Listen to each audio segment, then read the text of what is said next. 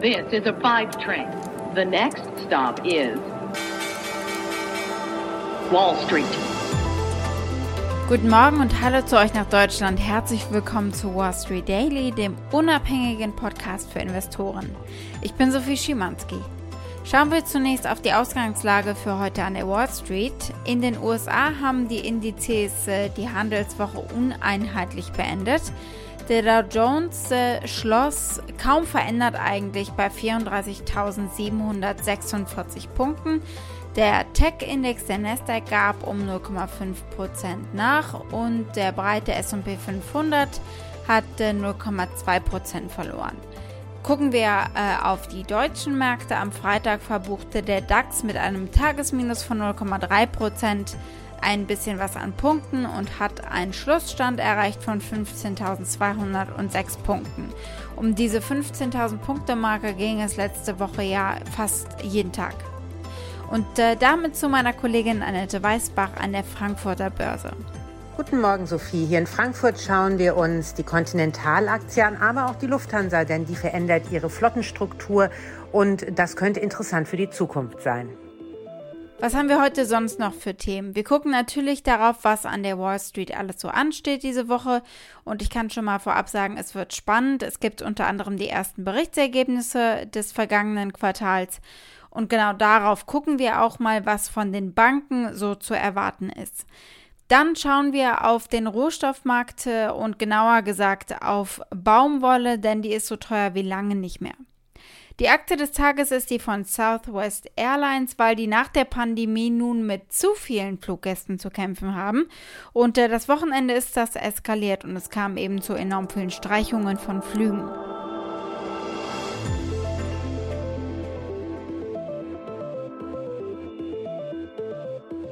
Der Ausblick auf eine spannende Woche, der steht an. Als allererstes, die Berichtssaison geht wieder los.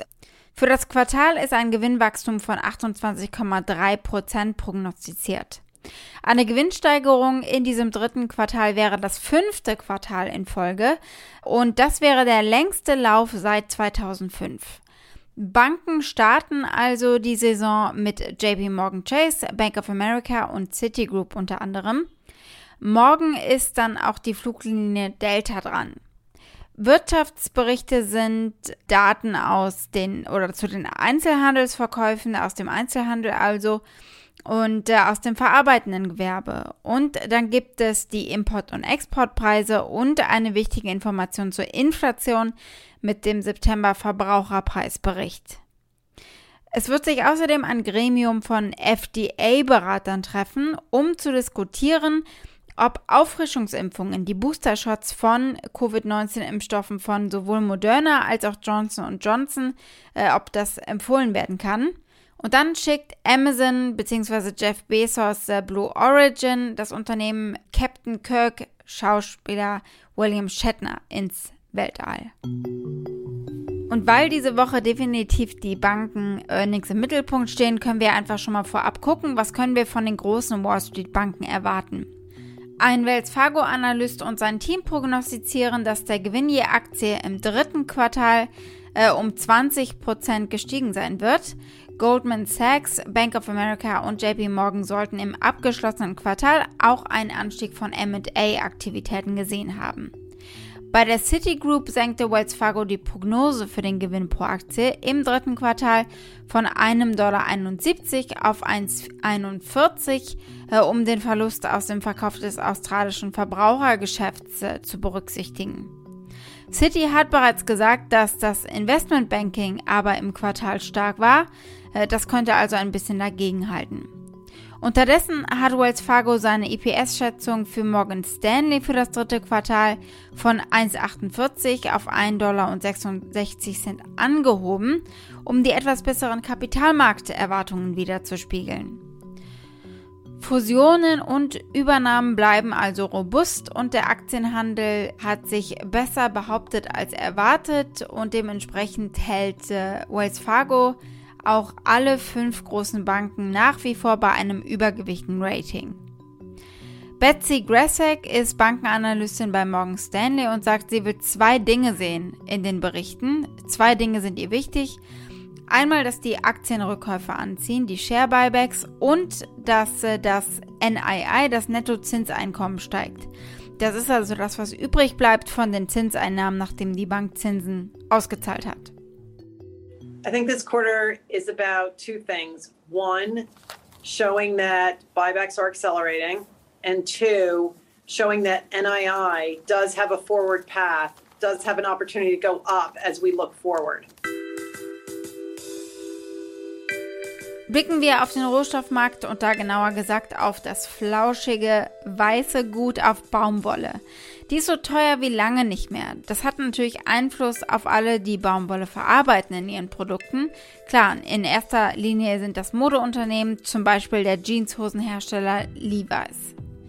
Das letzte Mal, dass die Baumwollpreise so hoch waren, war im Juli 2011. Der Preis des Rohstoffs stieg letzte Woche um etwa 6% und ist seit Jahresbeginn um 47% gestiegen. Die Baumwollpreise stiegen am Freitag auf ein 10-Jahres-Hoch also von einem Dollar und 16 Cent pro Pfund. Analysten sagen, äh, dass jetzt massenhaft Anleger, die gegen Baumwolle gewettet hatten, also die Position geschortet hatten, diese Position decken müssen. Das Ganze hat die Aktien von Bekleidungsunternehmen, einschließlich des Denim-Herstellers Levi Strauss, zum Einbruch gebracht. Allein am Mittwoch letzte Woche gab die Levi's Aktie um 5,1% nach.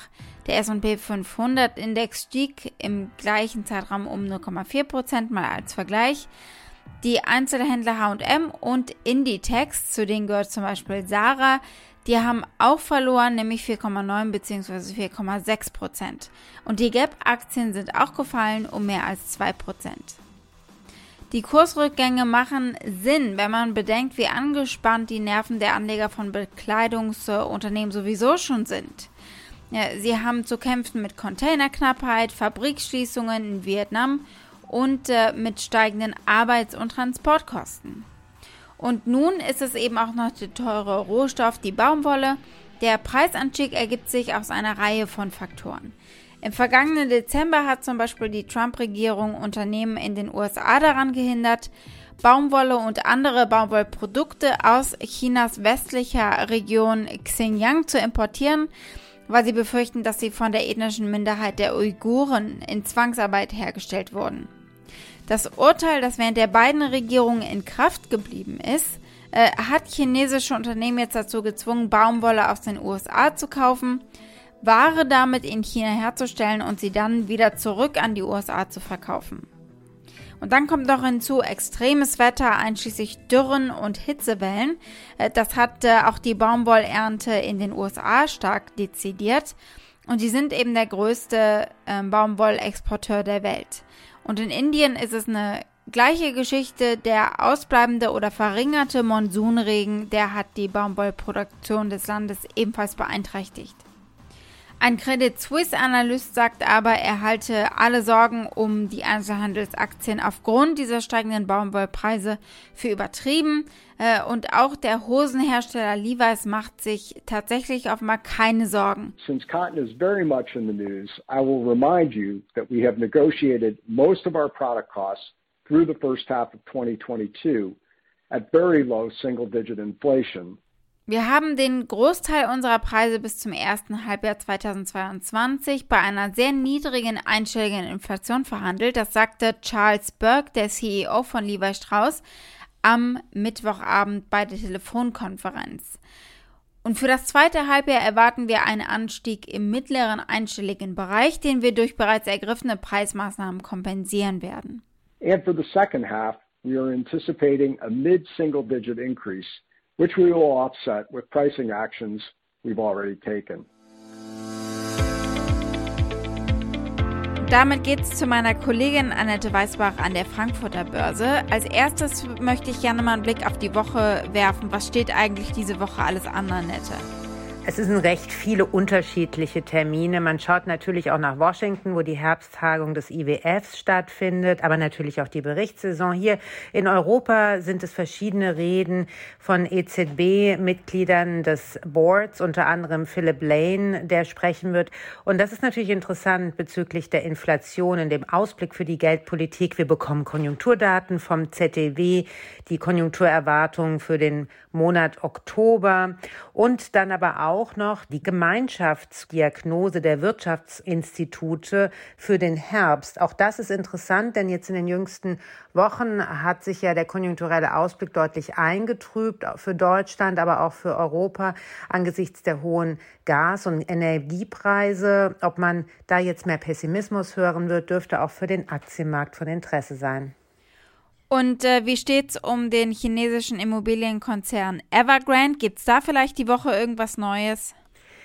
Es sieht nicht gut aus bei Evergrande und vor allem bei den Anleihegläubigern, denn da steigt die Nervosität sehr deutlich. Denn bei den ausländischen Investoren gab es ja schon Zahlungsausfälle und diese Woche stehen wieder einmal Zinszahlungen in Höhe von 150 Millionen Dollar an. Man glaubt ehrlich gesagt nicht mehr daran, dass das Unternehmen diese bedienen wird. Evergrande scheint sich komplett auf die chinesischen Investoren, auf die Onshore-Anleihen zu konzentrieren und alles Geld, was es irgendwie noch zusammenbekommt, dort auszuzahlen.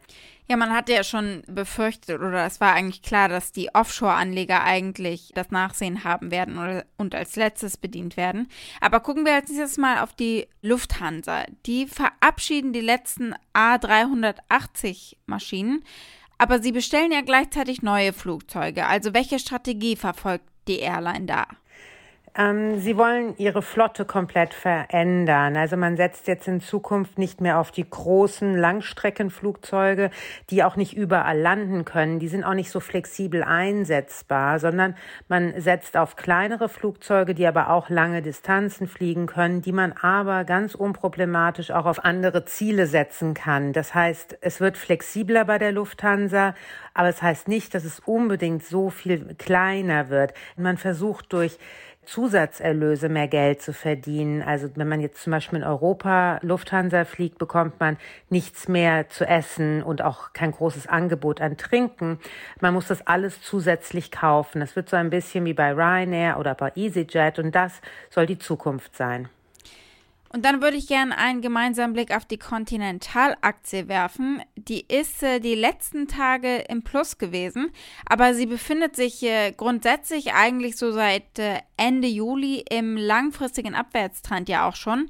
Und da hat in diesem Zeitraum ja fast 7% äh, verloren, ist von der 200-Tage-Linie auch etwa 7% entfernt. Äh, was können wir daraus machen? Wo steht Continental gerade?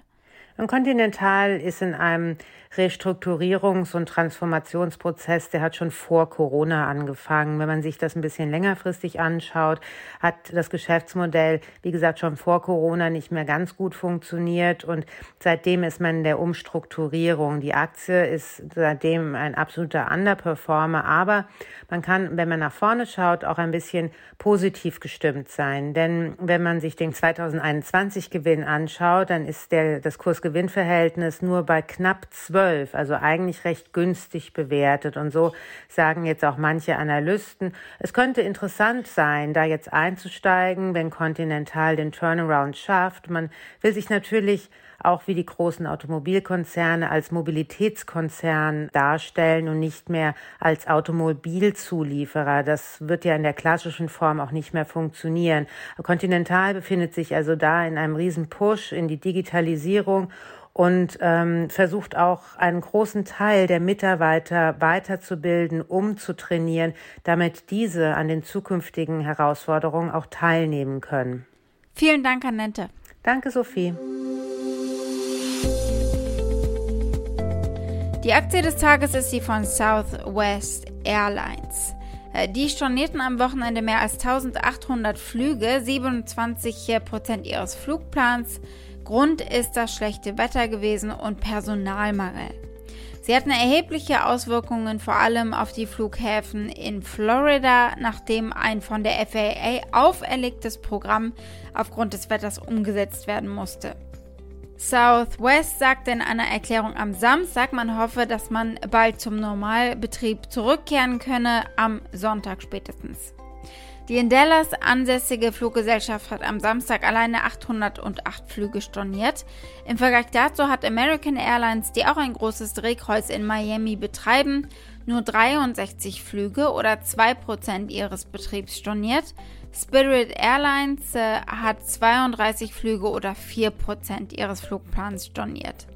Es liegt also auch speziell an Southwest Airlines. Der Personalmangel hat schon im Sommer zu Hunderten von Stornierungen geführt. Hören wir mal in einen Bericht rein. But the Rhode Island clan will be here for an extra day thanks to massive delays that hit Southwest Airlines, causing long lines and anxious phone checking all morning long. In a statement, Southwest blames it on air traffic control staffing and weather problems and says it's trying to make up for lost flights. Die Fluggesellschaft hat ihren Flugplan über den Sommer ordentlich zusammengestrichen, um weitere Störungen im Nachhinein erst zu vermeiden. Sie haben sich absolut übernommen mit ihren Aufforderungen und Versprechungen, den Reiseverkehr nach der Pandemie zurückzubringen, und jetzt können sie die gestiegene Nachfrage eben gar nicht bedienen. Was sagen Analysten zur Aktie mit dem Tickersymbol LUV? 17 mal kaufen, dreimal Overweight und zweimal halten. 65 Dollar ist das durchschnittliche Medianpreisziel. Also da ist noch Luft nach oben von jetzt aus gesehen. Wall Street. Damit war es das für heute. Ich hoffe, ihr seid morgen wieder mit dabei. Schickt gerne eure Fragen oder Vorschläge für eine der nächsten Ausgaben. Ihr erreicht uns unter wall-street-daily at mediapioneer.com. Habt einen schönen Tag heute noch bis morgen. Eure Sophie.